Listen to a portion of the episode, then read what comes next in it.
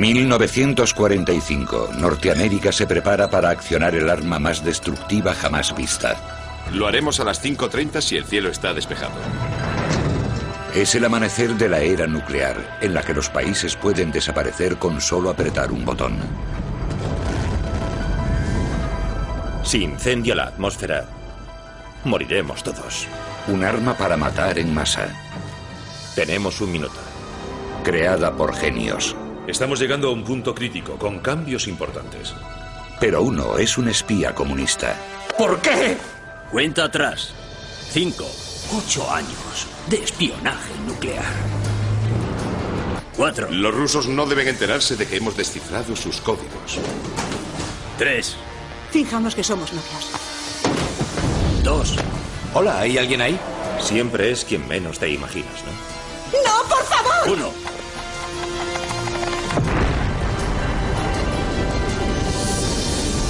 Terror nuclear. Episodio 2. Klaus Fuchs y la bomba atómica.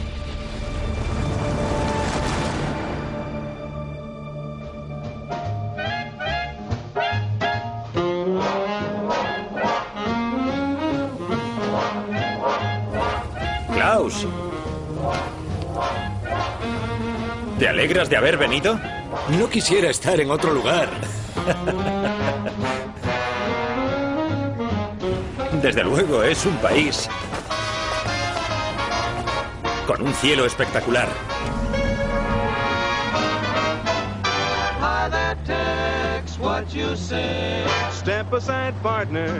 Es el momento más crítico de la Segunda Guerra Mundial. Dos científicos punteros fueron llamados a Nuevo México para una misión de alto secreto, para trabajar en la bomba atómica americana. ¿Puedo ver sus identificaciones? Rudolf Peierls era uno de los mejores físicos nucleares del mundo. Señor. Sin que él lo supiese, su ayudante Klaus Fuchs era un agente soviético. Su nombre en código Rest, descanso. Adelante. Los Álamos es una fortaleza. Ambos habían sido aceptados en Los Álamos, el corazón del mayor secreto militar norteamericano, el Proyecto Manhattan. Los Estados Unidos competían con la Alemania nazi por crear la primera bomba atómica. Fueron construidas enormes instalaciones para formar el mayor programa armamentístico de la historia. Las bombas se construirían en Los Álamos. Bienvenidos al puesto 16.683. A partir de ahora no serán más que números en todos los Estados Unidos. Leerán su correo y escucharán sus llamadas. Esta es el área técnica, alto secreto. Cualquiera que haga público algún material útil para el enemigo será juzgado bajo el cargo de espionaje. Freiremos a todos los culpables. ¿Freir? La silla eléctrica, doctor Fuchs. La tienda está ahí abajo y el tren está allí. Y si tienen que ir, ahí está Santa Fe, a 50 kilómetros de distancia. Manual de seguridad, página 16, sección 4. No viajar fuera del área de Santa Fe. No establecer o mantener contacto social con los residentes de las poblaciones cercanas. Página 14, sección 3. No sacar documentos confidenciales o secretos fuera del área técnica. Ese eres tú.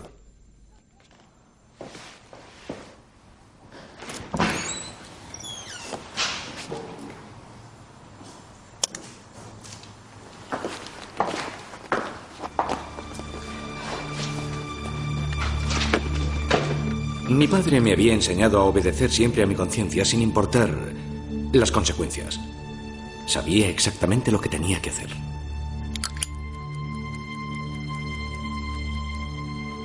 Nadie ha podido verificar la identidad de estos tipos. Ciudadanos británicos. De eso nada. Son alemanes. Fuchs odiaba el fascismo y ahora era un refugiado procedente de la Alemania de Hitler. En 1932 se unió al Partido Comunista para luchar contra el ascenso de Hitler. Mi familia se enfrentó a los nazis.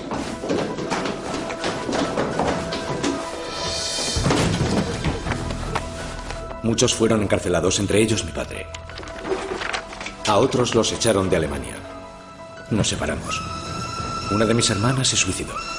Otra huyó a América. Los nazis iban a asesinarme. Y dime, ¿dónde está tu hermano? Pero tuve suerte. Escapé el mismo día que fueron a por mí.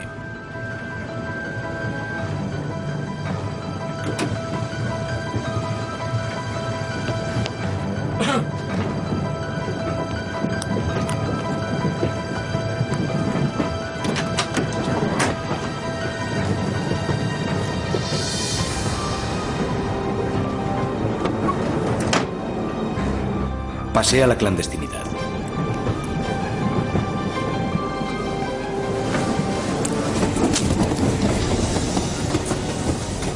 Al igual que Rudolf Peirels había conseguido la nacionalidad británica. Así que los americanos no me investigaron para entrar en el proyecto Manhattan. El jefe científico y director era el doctor J. Robert Oppenheimer. Opie, Me alegro de que hayan llegado. le presento a mi ayudante, Klaus Fuchs. Bienvenido, Klaus. El éxito de todo el proyecto depende de lo que consigamos en los próximos meses. Eh, síganme, caballeros. Unos 15 millones de personas habían perdido ya la vida en la Segunda Guerra Mundial. Los líderes aliados esperaban que el proyecto Manhattan ayudase a poner fin a la carnicería, pero había serios problemas. Era muy complicado producir uranio 235, por lo que solo había suficiente para una bomba. Caballeros, si no logramos tener más que una bomba, nunca se utilizará. Estamos llegando a un punto crítico con cambios importantes. Estoy seguro de que todos conocen el gran trabajo de Rudolf Peirels y Klaus Fuchs con el uranio 235. Rudolf,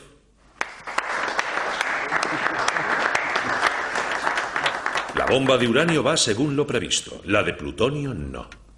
Fuchs y Peirels solo habían trabajado con uranio y sabían poco sobre plutonio. Tendremos la de plutonio la próxima primavera, pero como todos nosotros sabemos, todavía ignoramos cómo conseguir que explote. Fuchs aceptó el desafío de calcular cómo hacer explotar el plutonio. Buenas noches, doctor Fuchs. Buenas noches, Jean. Ah, Jean, ¿podría pasar esto a máquina? Claro. ¿Hace usted copias? Siempre, doctor Fuchs. Perfecto.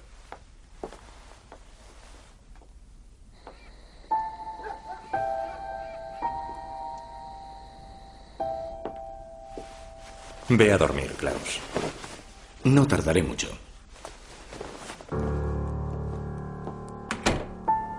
Fuchs había sido enviado a los Álamos con tal premura que sus contactos con el espionaje soviético no sabían dónde estaba. Su pase, por favor.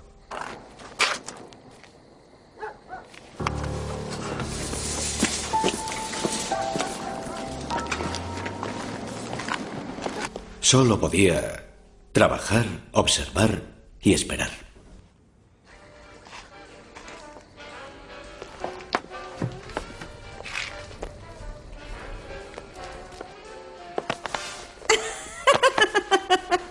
Me alegro de verte. Fue idea de Genia, siempre cuidando de los hombres de su vida. Los mejores amigos de Fuchs eran Peirels y su mujer, Genia, de origen ruso. Habría hecho algo de comer, pero tienes la nevera vacía. Por nosotros. Y por nuestros nuevos amigos americanos. Por los amigos americanos.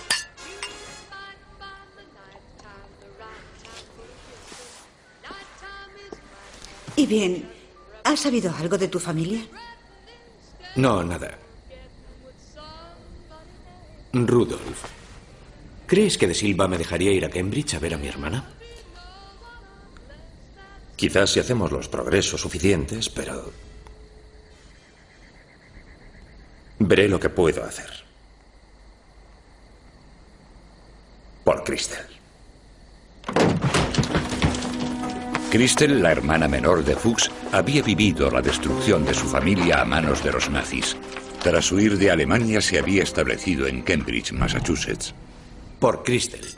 Christel era el único pariente de Fuchs en Norteamérica, por lo que era la coartada perfecta para contactar con los soviéticos. Caballeros, listos para la explosión. Inicio la cuenta atrás. El experto en explosivos, Georg Kistiakowski, comprobaba los cálculos de Fuchs y Paidels mediante miles de explosiones. Ajustenlo. Los científicos de los Álamos investigaban sobre la implosión, una compleja técnica para conseguir hacer explotar el plutonio. Tengo los resultados de las últimas pruebas de explosiones. Todavía presentan irregularidades importantes.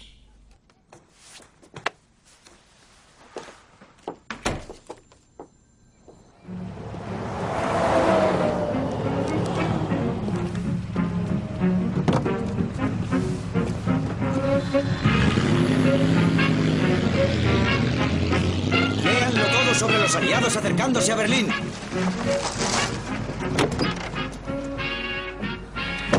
Volveré pronto, Klaus. ¿Necesitas algo? Ah, no, Genia, gracias.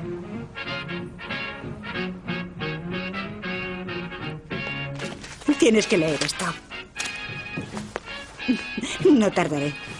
Febrero de 1945. Las tropas aliadas cercaban a Hitler desde el este y el oeste. Enemy transport blasted. American gunfire hits a German tank which flames, and you see its crew pile out and scurry. A Nazi surrenders, one of a horde of prisoners taken as the German Rhineland is conquered.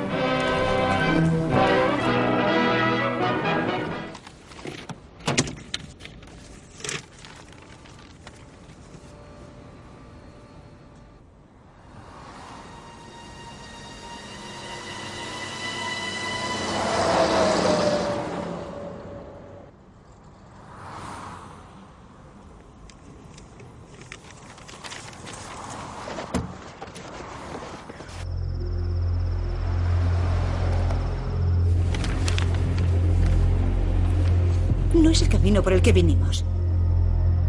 Los de fuera no podían entrar en los álamos. Pero curiosamente los de dentro podían entrar y salir sin problemas.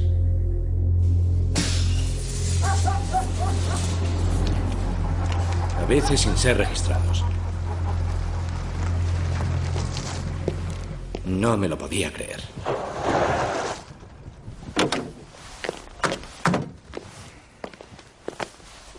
¿Qué ocurre, cariño?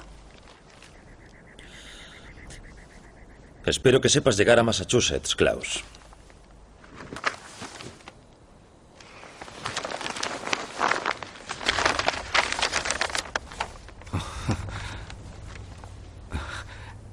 Rudolf, amigo. ¿Cómo podría agradecértelo? Fuchs debía mucho a Paidels. Tuve que mover bastantes hilos para que seguridad te aceptasen. No podía decirte nada hasta que empezases. Él lo había introducido en el proyecto Manhattan y los Álamos. Los americanos te han invitado a ti, no a mí. Pero tú eres mi brazo derecho. Te necesito como colega y como amigo. Ayudamos a América a construir la bomba y después que... Los obligamos a rendirse y salvamos muchas vidas. Pero los informes del FBI revelan que Fuchs traicionó a su mentor, arriesgándose a acabar en la silla eléctrica.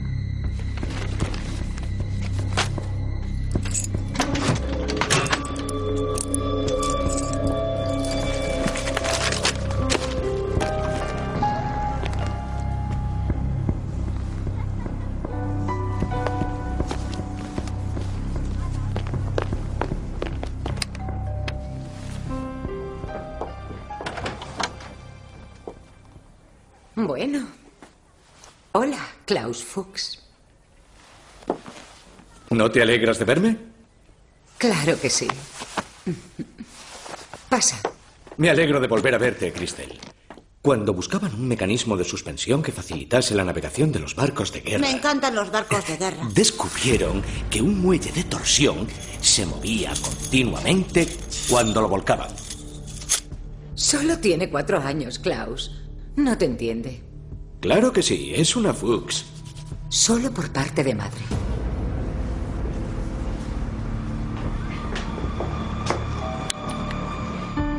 Yo abro. Ve a jugar. Hola. Raymond.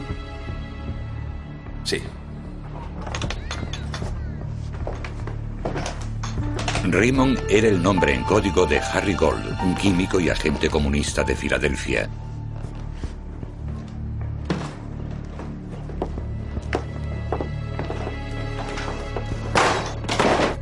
Estamos construyendo una bomba de uranio. Una bomba sola. Las otras han de ser de plutonio. Todavía no tenemos los cálculos correctos para detonarlas, pero nos estamos acercando. Dentro de unos meses sabré algo más. ¿Cuándo puedes ir a Santa Fe? A principios de junio. Bien. La policía militar está por toda la ciudad, pero podríamos reunirnos aquí, en el puente. Quizá necesites un poco de ayuda.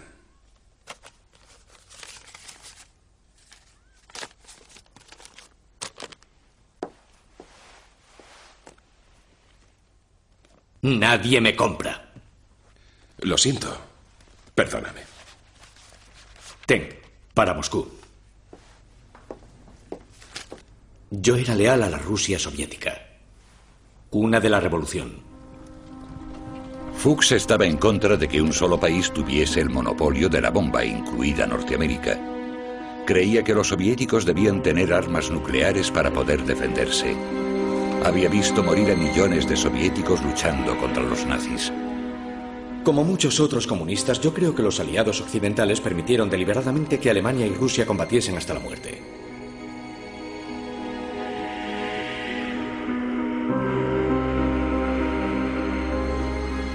Libertad.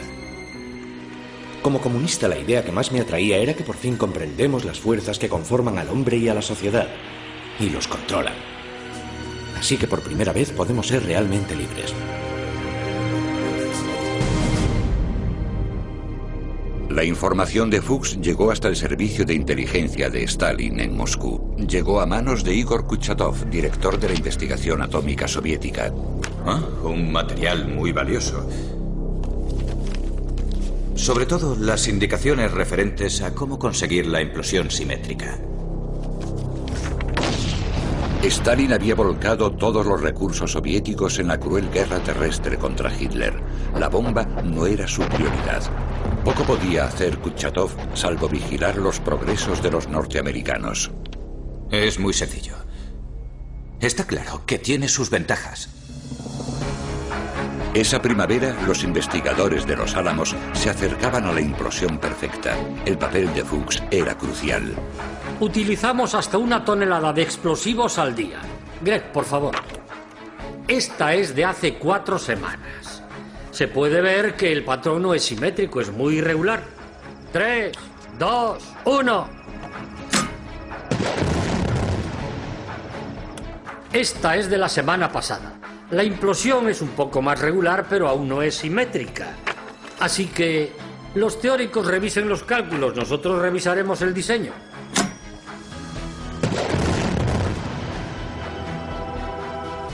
La de ayer.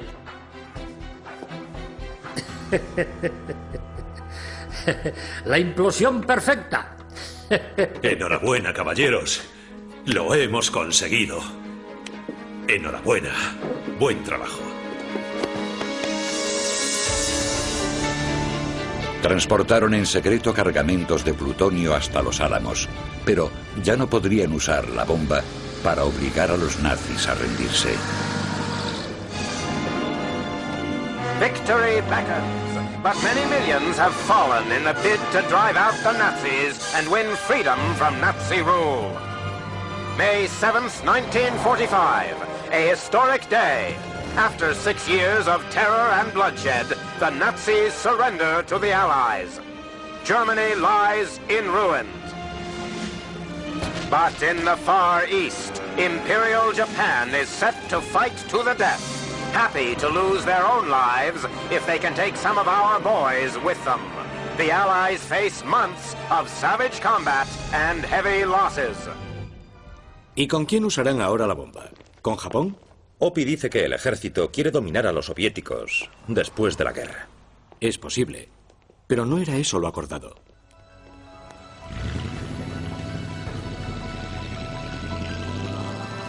Preocupado porque la bomba pudiera ser empleada para dominar a los soviéticos tras la guerra, Fuchs dibujó un boceto de todo el mecanismo y se dispuso a cometer su mayor acto de traición hasta entonces.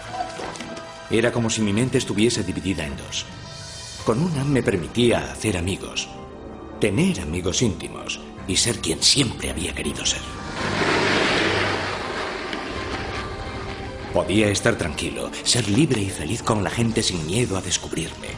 porque sabía que cuando me acercase demasiado al peligro, la otra parte entraría en acción. Así que era libre para engañarlos a todos.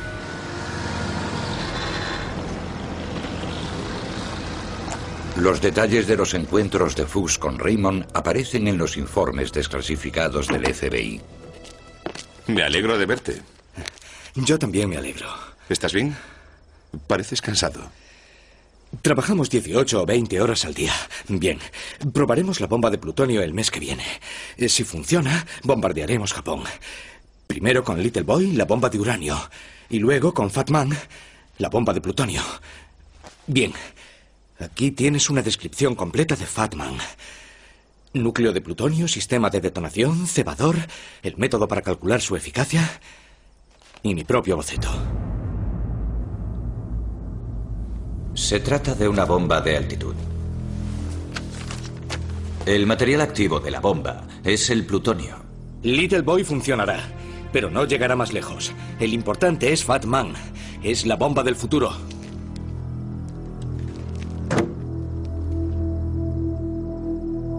La fuente del cebador de partículas alfa está en el centro de una bola de plutonio de 5 kilos. Los soviéticos tenían el boceto de Fuchs, pero sin que Stalin ordenara construir la bomba, solo podían esperar a que los americanos la probasen.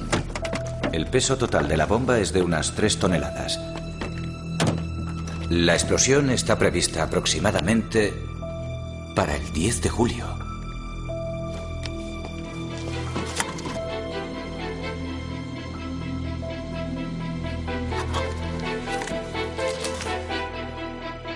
El 12 de julio el plutonio fue trasladado al lugar de la prueba, a 320 kilómetros de distancia.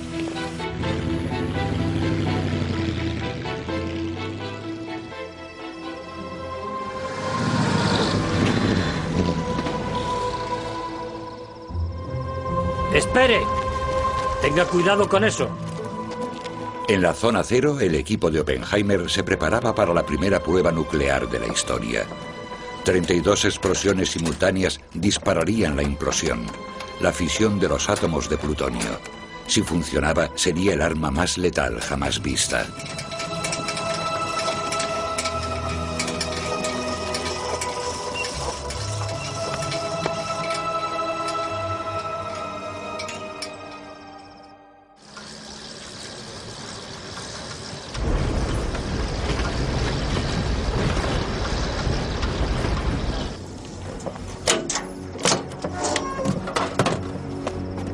Bienvenidos a la Colina Compañía, a 20 kilómetros de la zona cero. Lo haremos a las 5.30 si el cielo está despejado. ¿Y Opi? 10 kilómetros más cerca.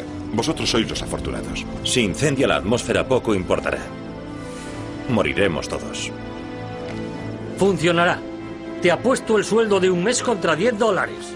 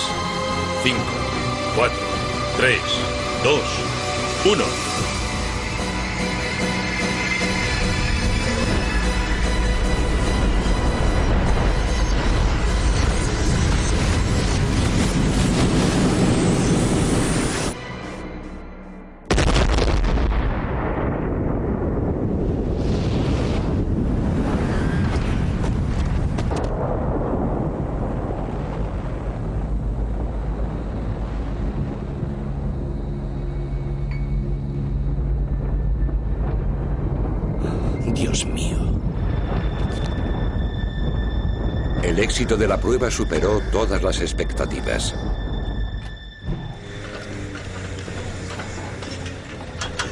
El 6 de agosto, el bombardero de la Fuerza Aérea Americana, Enola Gay, despegó de la isla de Tinian, en el Pacífico. Llevaba a bordo a Little Boy cargado con uranio 235.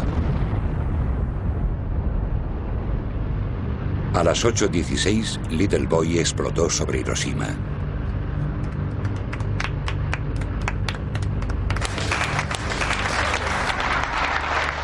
La reacción de Oppenheimer fue anotada por un testigo presencial. Estoy muy orgulloso de lo que hemos conseguido. Solo lamento no haberla desarrollado a tiempo para usarla contra los nazis. es demasiado pronto para determinar los resultados de la explosión, pero estoy seguro de que a los japoneses no les ha gustado.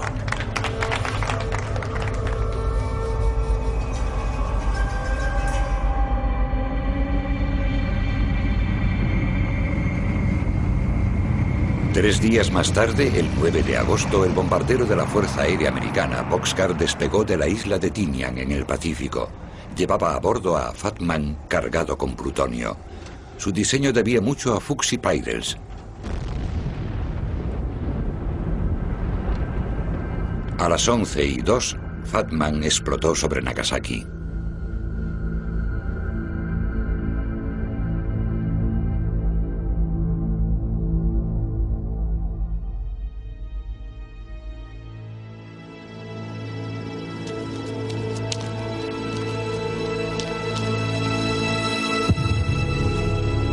Convertido en la muerte, el destructor del mundo.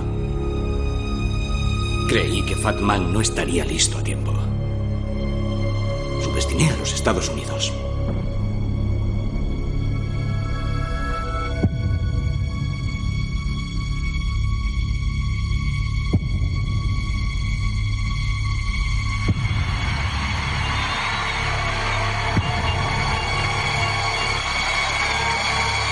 Preparada otra bomba de plutonio, pero no fue necesaria. Japón se rindió el 15 de agosto. Los aliados habían ganado la guerra y las bombas atómicas le habían puesto fin. Ese otoño, uno de mis cometidos fue ver imágenes secretas de Japón y calcular los efectos de las explosiones de Little Boy y Fatman.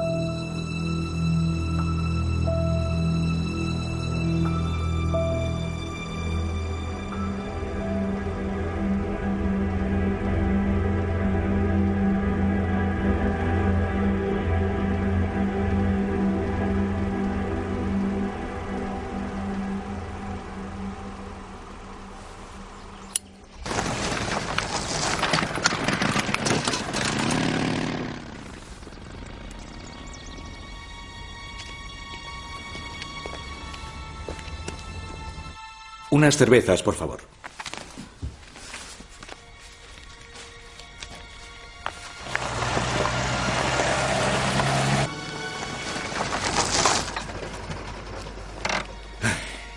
Siento llegar tarde. Tenía que comprar bebidas antes de que cerrasen. Es mi coartada. No importa. Ah, no me saco esas imágenes de la cabeza. Toda esa destrucción en un instante. Toda esa gente muerta con una bomba. ¿Te encuentras bien? Y ya estamos perfeccionando el Fatman. Pronto podremos construir una docena de bombas de plutonio al año.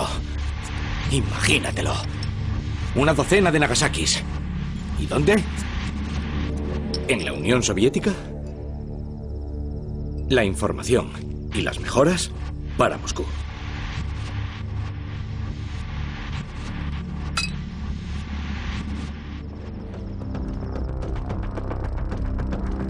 La base industrial de la Unión Soviética había sido destruida durante la guerra. Se habían perdido 27 millones de vidas.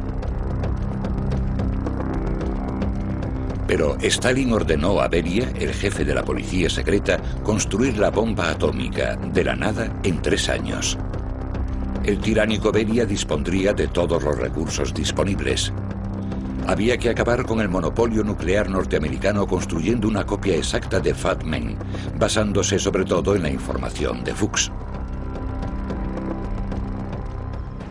Adiós, Raymond. Ojalá nos podamos ver como amigos sin ocultarnos. Eso espero. Nunca supe el nombre real de muchas personas. Sin embargo, les confié mi vida y ellos me confiaron la suya. Mis camaradas. En el otoño de 1945, Pyrels y Genia abandonaron los Álamos. Fuchs se quedó. No nos hagas esperar demasiado, ¿eh?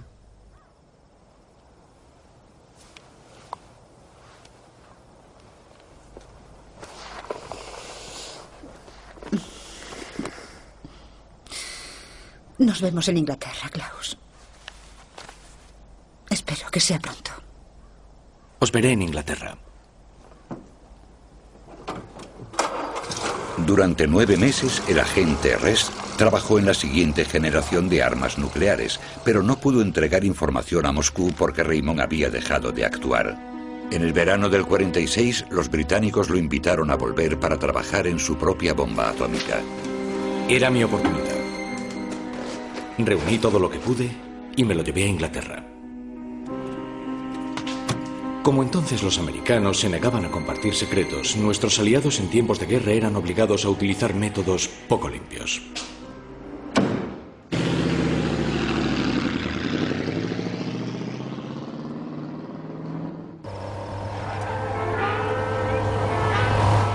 Los británicos querían que les entregase todo lo que había descubierto desde la guerra. En realidad querían que espiase a los americanos para Gran Bretaña. Tenía mucho que contarles. Es extranjero. Ha sido comunista. Quizás aún lo sea. Sé que lo han investigado antes, pero no estoy convencido. He estudiado el comunismo. La lealtad al partido siempre se antepone a la lealtad al país. Está permitido mentir y engañar por la causa. El partido exige el fanatismo. Supongan que tengo razón. Si puedo hacer que sea como yo, que sea leal a mí y no al partido, entonces despertaré su conciencia. Pero llevará tiempo. Tengo que colgar. Doctor Fuchs, soy Henry Arnold. Bienvenido a Harwell. Encantado de conocerlo. Es un privilegio para mí.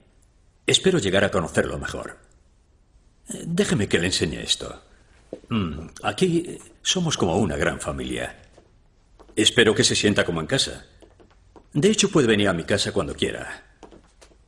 Eh, Venga esta noche, conocerá a mi mujer. Tomaremos una copa y una buena cena. La necesita. Incluso podemos jugar al ajedrez. Gracias. Acepto encantado. Será un placer. Bien, le enseñaré su despacho. Fuchs estaba decidido a traicionar a los ingleses reuniendo secretos sobre su bomba, pero aún no había recuperado el contacto con los soviéticos. Estos progresaban con rapidez, construyendo ciudades nucleares secretas al servicio del proyecto nuclear. Decenas de miles de presos del Gulag trabajaban a punta de pistola. Beria prolongaba sus sentencias con solo firmar un papel.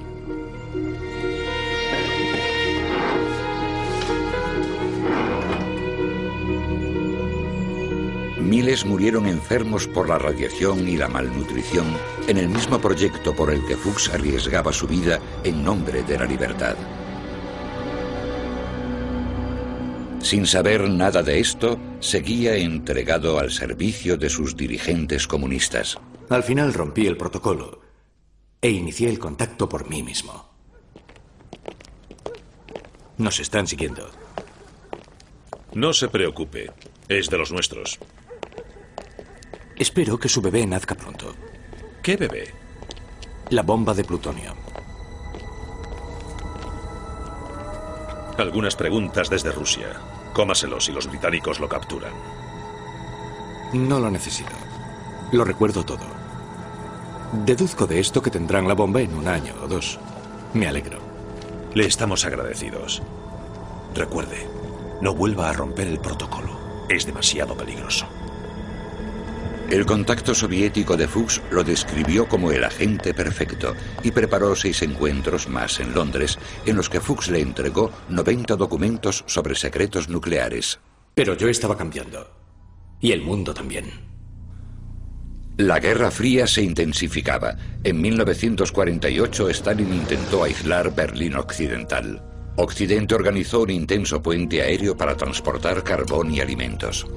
Empezaba a dudar de la política rusa. Lo único que Stalin entiende es el terror.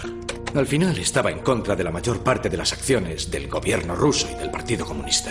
From Stettin in the Baltic to Trieste in the Adriatic, an iron curtain has descended across the continent. Policía secreta, campos de exterminio, actúa como lo haría Hitler. El muro que dividía mi mente en dos compartimentos se estaba derrumbando. Me sentía demasiado unido a mis amigos.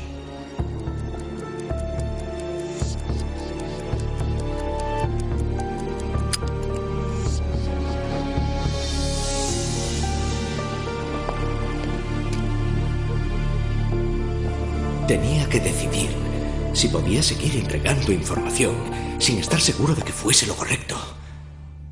Era una cuestión de conciencia.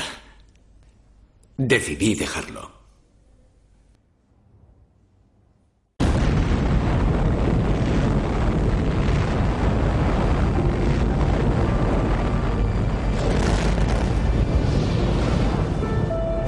Joe 1, la bomba soviética. La crisis de conciencia de Fuchs había llegado demasiado tarde. En Occidente todos estaban atónitos. ¿Cómo habían tardado tan poco los soviéticos? Ese mismo otoño el agente del FBI, Robert Lancer, descubrió la respuesta en unos mensajes soviéticos descodificados sobre un agente misterioso, nombre en código REST, descanso. Nos ha llevado años, pero ahora lo sabemos. Caballeros, Klaus Fuchs es el agente REST. Los rusos no deben descubrir que hemos descifrado sus códigos. No podemos probarlo ante un tribunal. Sabemos que Fuchs es un espía. Ahora tenemos que demostrarlo. Informes del MI5 desclasificados recientemente revelan que Fuchs y sus amigos fueron vigilados constantemente. ¿Le recibe? Le recibo alto y claro, señor.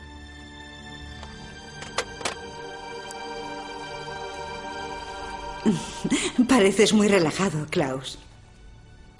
Me siento como en casa. Es la primera vez que consigo conocer a los ingleses. Personas como Henry Arnold, cuya decencia nace de lo más profundo. No sé de dónde les viene. No creo que él lo sepa, pero ahí está. Y es algo inglés. ¿Qué tal las cosas en casa? Están en buen camino. Gracias a lo que trajimos de los Álamos. Tendremos la bomba en pocos años. Me sorprende que los rusos hayan construido el Yo-1 tan rápido. ¿Quieres un poco de té, Rudolf? No. Nunca subestimes el intelecto ruso. Sí, pero aún así no creí que lo consiguiesen antes de otro par de años. El país estaba en ruinas.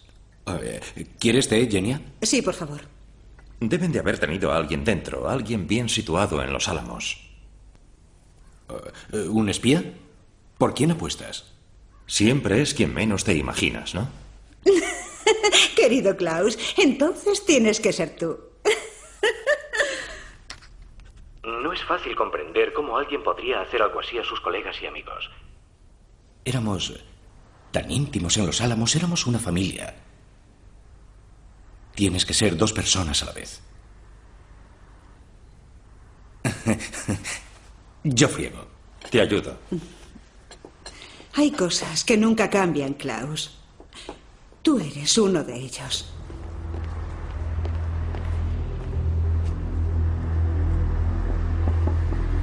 La vigilancia no arrojó ningún resultado. No tenía nada que ocultar. Ya no espiaba. Sin otras pruebas, los británicos necesitaban una confesión.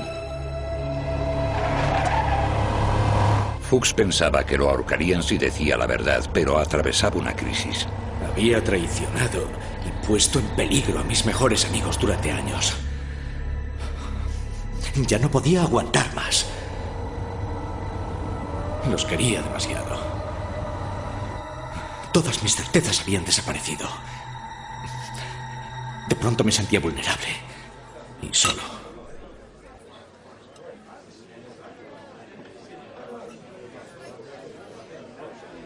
Un amigo es alguien a quien puedes contarle todo. Siempre lo he creído, ¿tú no? No, no siempre. ¿Y qué crees ahora? Debo aclarar las cosas. Klaus, ¿qué ocurre? He vivido dos vidas demasiado tiempo. Creo que me comprendes.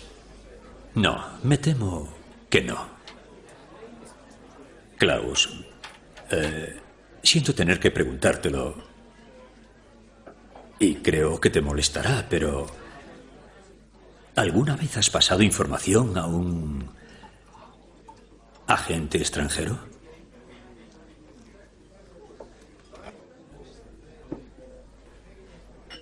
Me temo que la respuesta es sí. Espero que no afecte a nuestra amistad.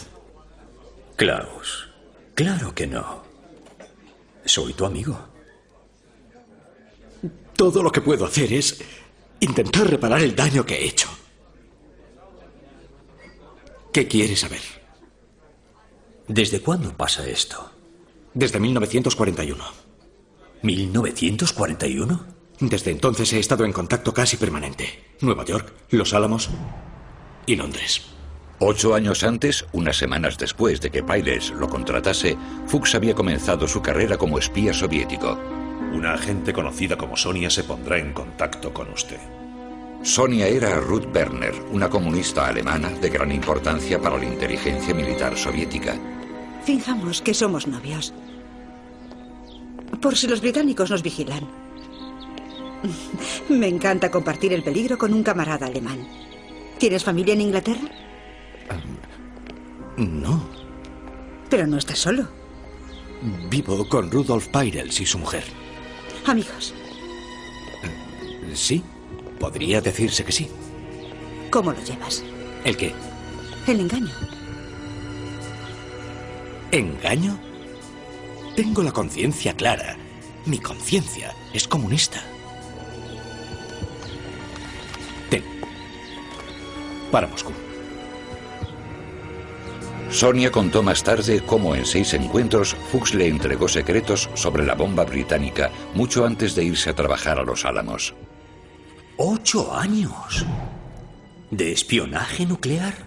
Puedo darte horarios y lugares, pero no nombres. Nunca lo supe. ¿Qué les entregaste exactamente? Lo siento, no puedo contarte esos detalles. ¿Por qué no? Es información confidencial y seguridad no te aprueba.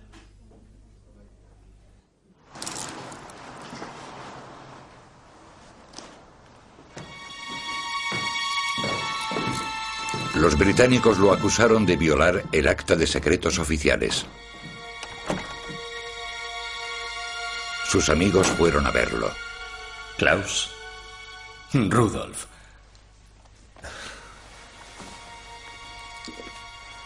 He venido en cuanto he podido. Gracias. ¿Cómo pueden haberte hecho esto? Es un ultraje. Está claro que eres inocente.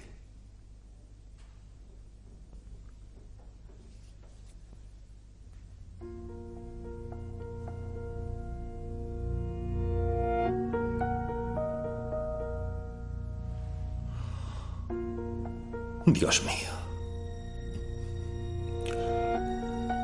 Oh, Klaus. Tantos años con nosotros. Tuve que mover bastantes hilos para que seguridad te aceptase. Los Álamos. Genia. Confiábamos en ti. Cuanto más confiabais en mí, menos libre era. ¿Pero por qué? Rudolf, debes recordar lo que pasé con los nazis. ¡Yo también combatí contra los nazis!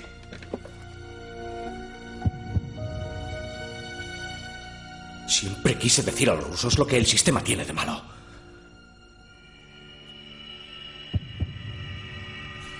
Estás loco, Klaus.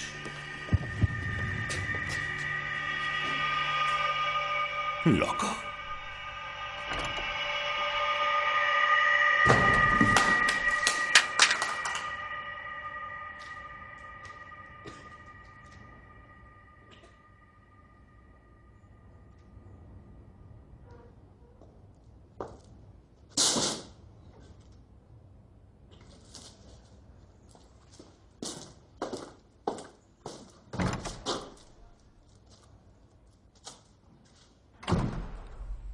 Es muy grave.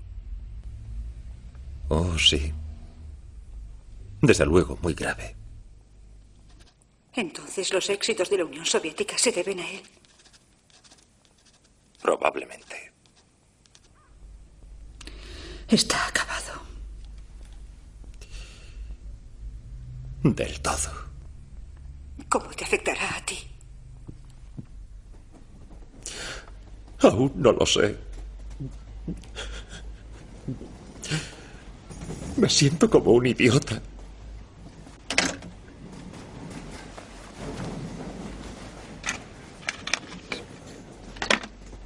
Querido Klaus, por tu causa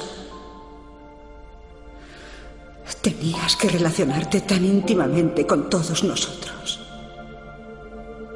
Jugar con nuestros hijos. Bailar, beber y charlar.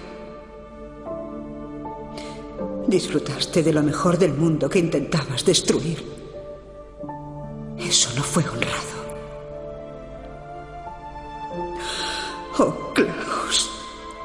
Mis lágrimas borran la tinta. Vas a pasar los peores momentos que un hombre pueda vivir. Has sacrificado a tu Dios. Dios te ayude.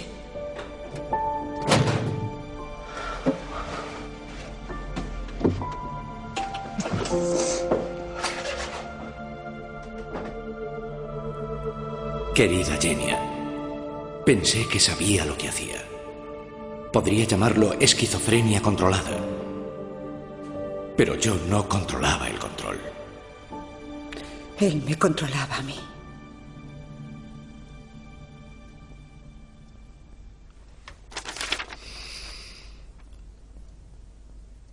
He aprendido a llorar de nuevo y a querer de nuevo. Klaus. Ya es tarde. El daño ya está hecho.